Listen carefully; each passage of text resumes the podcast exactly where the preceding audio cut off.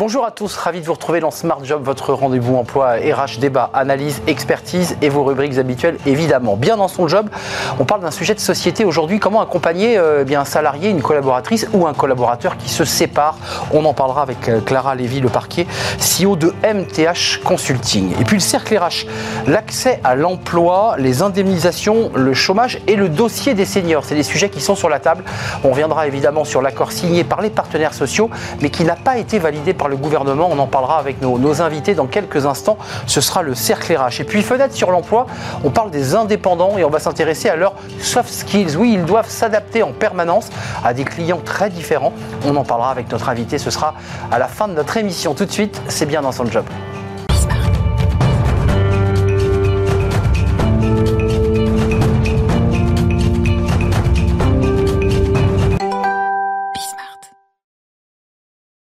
Bien dans son job pour euh, parler d'un sujet qui concerne, ben, j'allais dire, des, millions de Français, puisque un couple sur deux à Paris, un sur trois en province euh, se sépare et, divorce, et on arrive au travail avec eh bien, ces difficultés. On en parle avec euh, Clara Lévy, le parquet. Vous êtes CEO de MTH coaching, vous y tenez et c'est très important évidemment.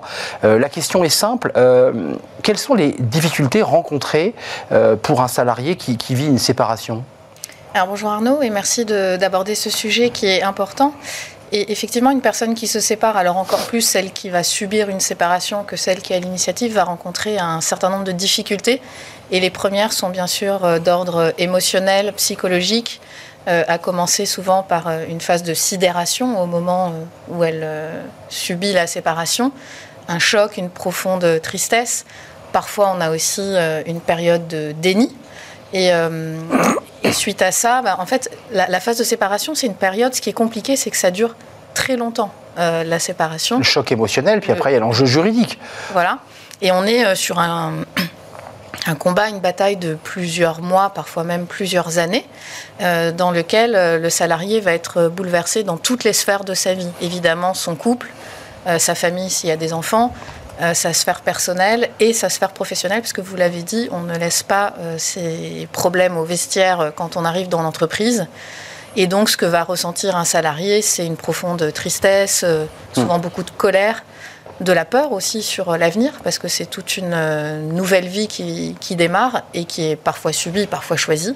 Euh, sans compter que parfois il y a des couples qui séparent en entreprise. Il faut, le préciser, c'est qu'on se sépare de sa femme ou de son mari qui travaille dans la même entreprise. C'est vrai, ça arrive aussi. C'est des cas qui sont terribles. En général, l'un des deux quitte l'entreprise d'ailleurs.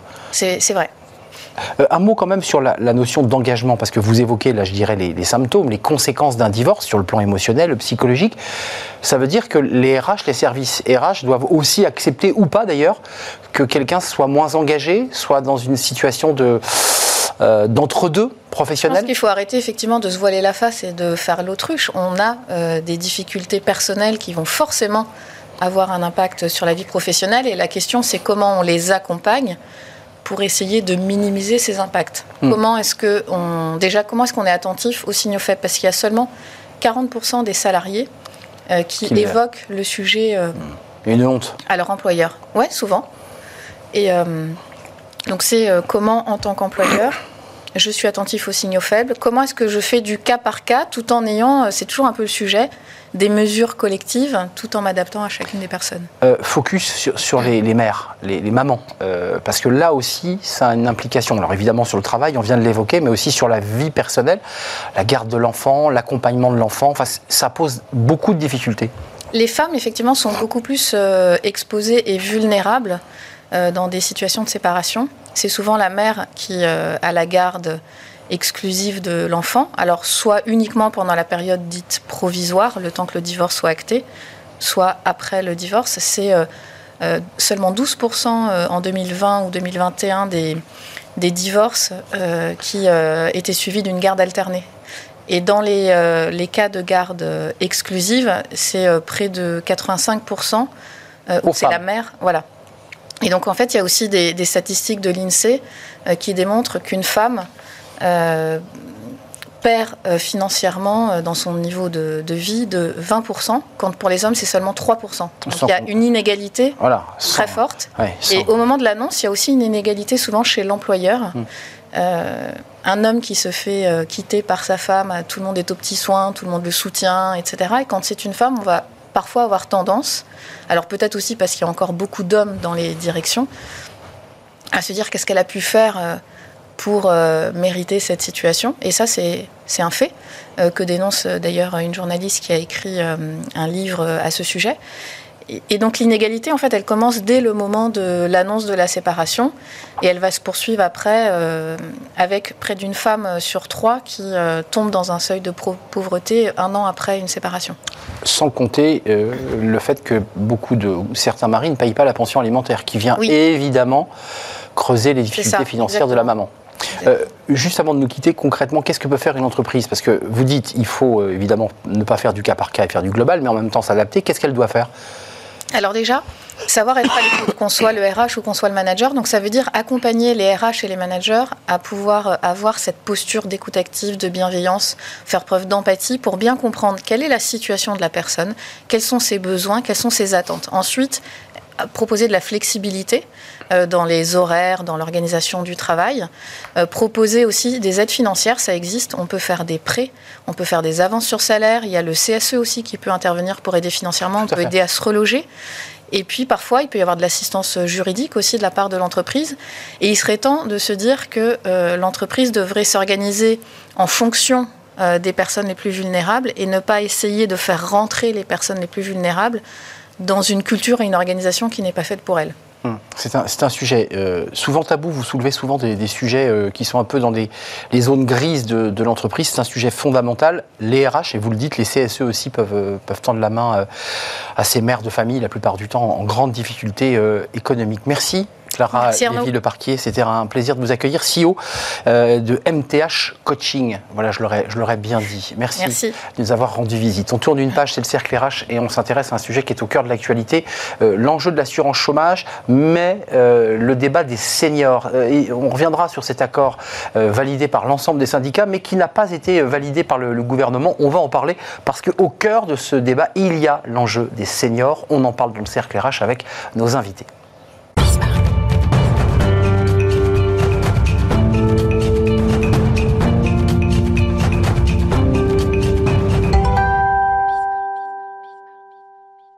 Le cercle RH et le débat de Smart Job pour parler d'assurance chômage. Alors c'est un, sujet complexe, technique, on va essayer de vous éclairer.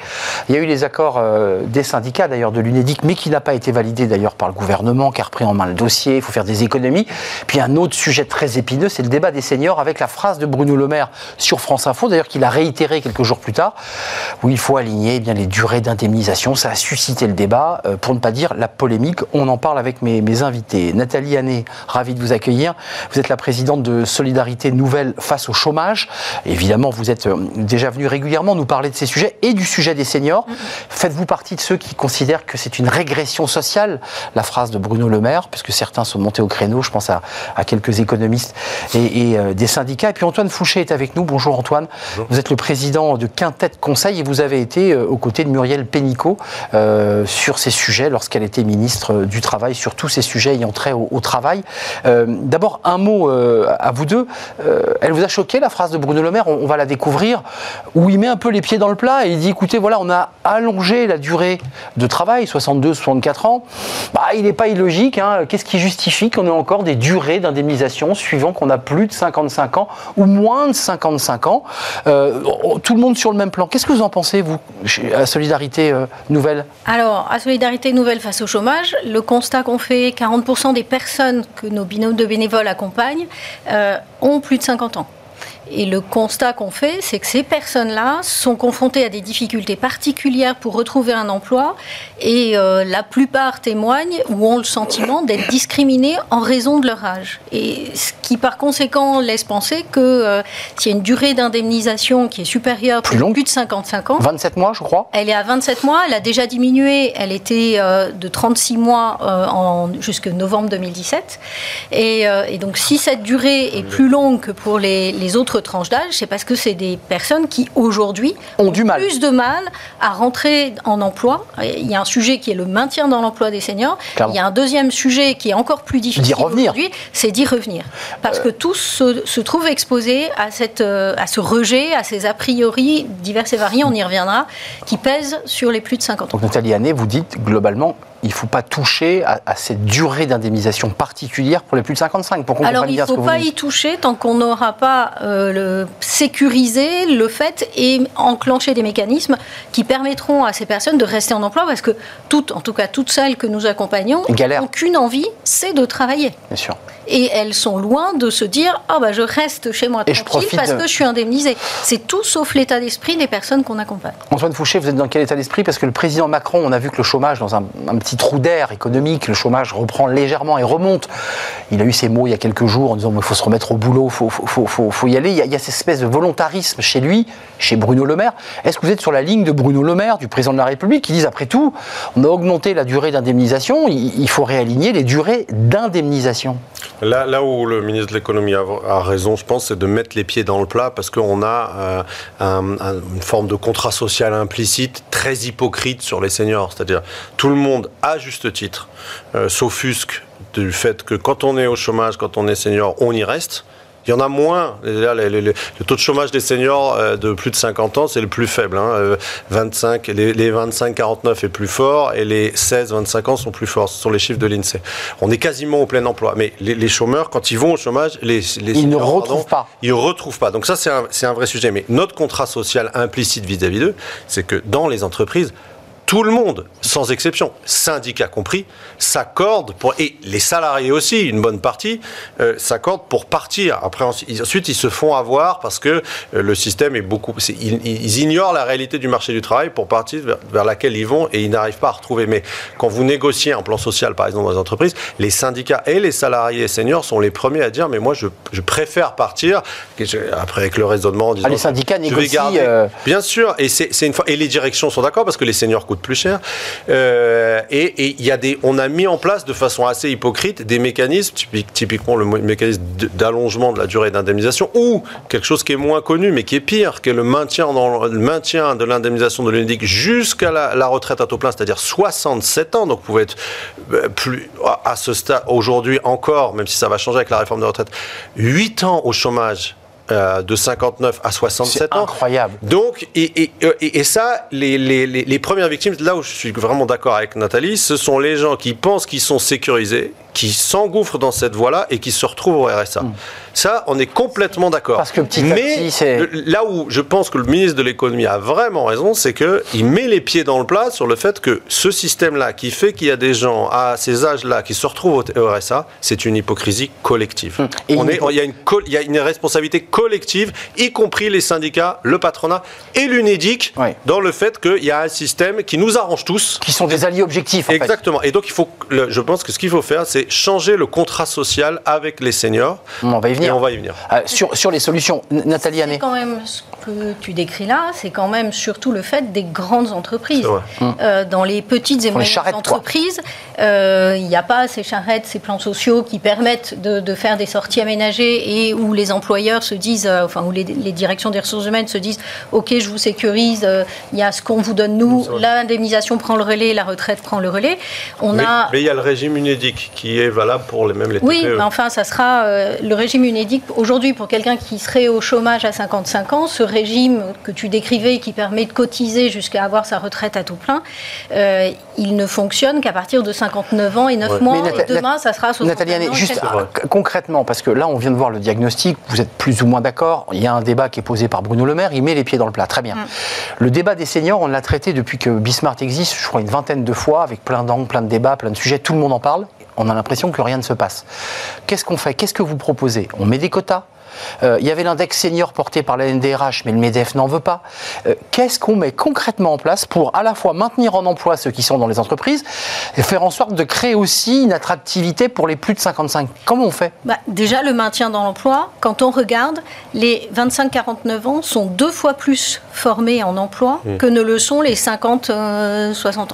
Donc, on a un premier sujet qui est que tous les employeurs prennent conscience et soient investis Hmm. dans le fait que former les gens de plus de rencard. 50 ans, euh, c'est une façon de maintenir leur employabilité, c'est une façon pour eux de continuer à les utiliser. Deuxièmement, dans le maintien dans l'emploi, on a aussi des solutions de mise en place de retraite progressive et peut-être populariser ces, mécanismes-là, les simplifier s'il y a En lieu pente douce, en fait. en pente douce, de façon, que, de façon à ce que pardon, le- ceux d'entre eux qui commencent à être fatigués, ont des problèmes de santé ou ont envie de par- passer une partie de leur temps à s'investir dans des associations, venez rejoindre Solidarité Nouvelle face au chômage, euh, vous, vous êtes en situation de décrocher et d'avoir un temps partiel tout en continuant à cotiser pour sa retraite. Mais euh, juste quand on interroge les, salariés, Antoine Fouché, parce qu'on parle de l'entreprise, de, de de jeu de dupes, syndicat, entreprise, UNEDIC, c'est très institutionnel, mais quand on demande aux salariés qui ont 56 ou 57 ans, il suffit de le faire dans un dîner en ville, tu as envie de bosser jusqu'à 64 ans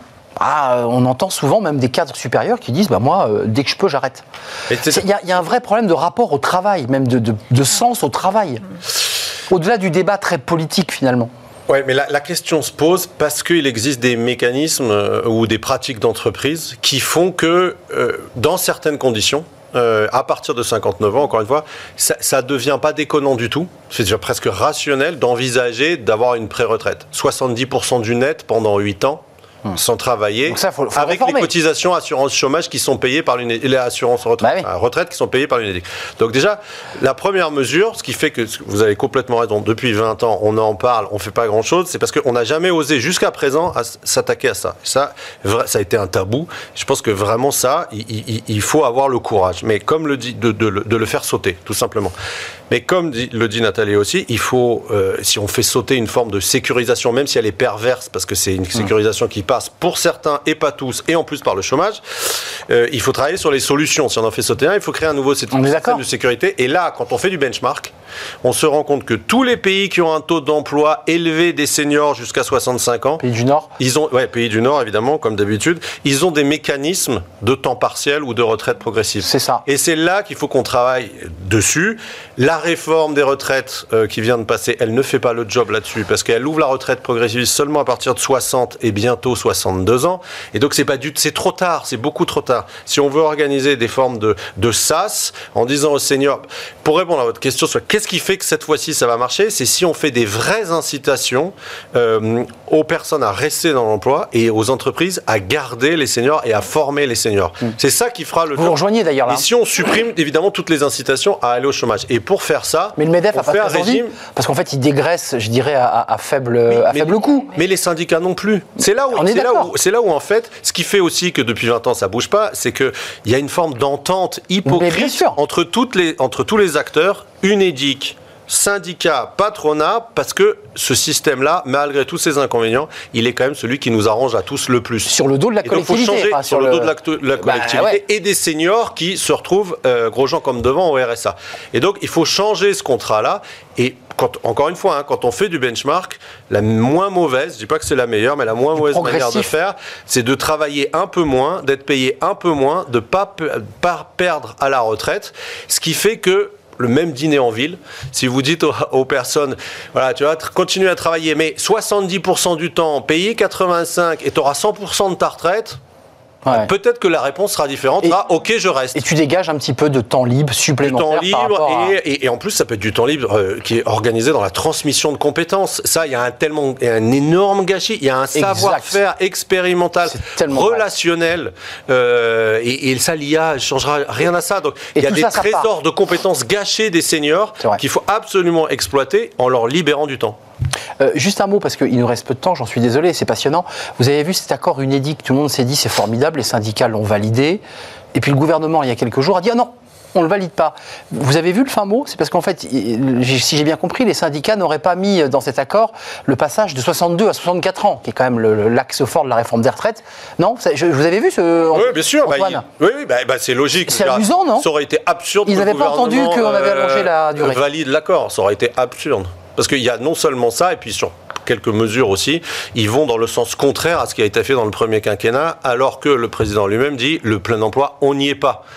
Donc à un moment donné, le gouvernement, sur ce coup-là, a été cohérent. Il était cohérent. Et puis il y a aussi 440 millions d'euros à trouver. Il faut quand même le dire. Il y a aussi une idée de, serrer un tout petit peu les boulons. mesure proposée par Bruno Le Maire. Exactement. Il y, a, un lien. Il y a, un lien. C'est pour ça que je lis les deux parce qu'il y a quand même l'idée de, à la fois de réduire les coûts et de remettre tout le monde au travail parce que c'est un peu ça la grande philosophie depuis. Mais, c'est là. pardon. C'est là où il y, a, un aspect du sujet dont on n'a pas parlé encore à ce stade. C'est ce que vivent les seniors qui sont dans cette situation. Mmh. Moi, je vais vous parler de Laurent. Il a 57 ans. Il a des diplômes, des formations euh, qu'il a réactualisées dans le domaine et de la musique, de la radio et de la photo. Euh, cet homme, il est passé au RSA parce qu'il a consommé tous ses droits au chômage. Et il dit, mais la difficulté, c'est que maintenant, euh, je peux plus faire de réseau parce que j'ai pas les moyens. Je peux plus inviter des gens à boire des cafés hein, pour essayer de trouver des emplois. Il candidate tous azimuts. Il dit, je reçois aucune réponse. Et je peux même plus me déplacer euh, dans Paris. Je mmh. compte parce que, parce que mes, mes, mes, mes ressources sont complètement restreintes. Et donc, en fait, on a des gens qui prient dans le système qu'on a décrit ensemble tout à l'heure. Euh, s'ils tombent dans la trappe de pauvreté, et sont plus en capacité même de remobiliser ou de disposer de l'énergie nécessaire mm. pour, euh, pour se remettre et puis, le, mental se dégrade aussi. Ah bah, alors, et c'est ce que j'allais dire, c'est le, le, point le pire, c'est que ce système-là, pour le Kidam qui connaît pas euh, les arcanes du système, qui connaît pas les attendus économiques, tout ce que tu as très bien décrit, euh, c'est juste, ah ben on croit que je fais exprès d'être au chômage et que je, je, jouis des, des allocations Mmh. sans faire d'efforts pour travailler, alors que ça fait des mois que je muse ou des années que je muse à chercher un boulot. ne le permet pas de vivre. Ah mais il ne le permet pas de vivre et donc il fait des petits boulots. Donc un coup, il, conduit des, bus scolaires, un coup, il fait des photos, là c'est un peu un lien avec ce des photos scolaires, mais euh, il, il vit d'expédients alors qu'il continue, on l'accompagne déjà depuis un an, il continue euh, de façon très constante. Et, il disait SNC m'a beaucoup aidé parce que au moins j'ai réussi à pouvoir me dire que je pouvais avoir de la valeur même si toutes les absences de réponse que je reçois me renvoient l'image que je n'ai aucune valeur en 10 secondes, euh, on voit bien qu'il y a un débat très institutionnel et politique et il y a aussi un débat très humain. Il faut ah remettre ces hommes en selle et ces femmes. C'est un, gâchis social. Il faut régler le problème institutionnel en partant des problèmes humains. C'est ça. Et alors qu'on n'a jamais fait ça, on s'est mis d'accord entre, accords entre acteurs institutionnels sur des considérations financières et politiques. Il faut repartir des gens, pour créer un nouveau système de sécurité. Et créer le chemin. Qui le parcours de sécurisation. Merci à vous deux. C'était un vrai plaisir. Je suis désolé, je vous interromps. On, a légèrement dépassé le temps, mais je serais bien resté encore. J'avais plein d'autres questions à vous poser. Merci à vous, Nathalie Hannet, présidente de Solidarité Nouvelle face au chômage. On salue Laurent, Laurent hein, que vous accompagnez euh, et qui se bat pour s'en sortir. Et je remercie Antoine Fouché de nous avoir rendu visite, président de Quintette Conseil. Merci à vous deux. On va suivre ce dossier des seniors de très près. Évidemment, la suite de nos programmes avec Fenêtre sur l'emploi. J'accueille mon invité.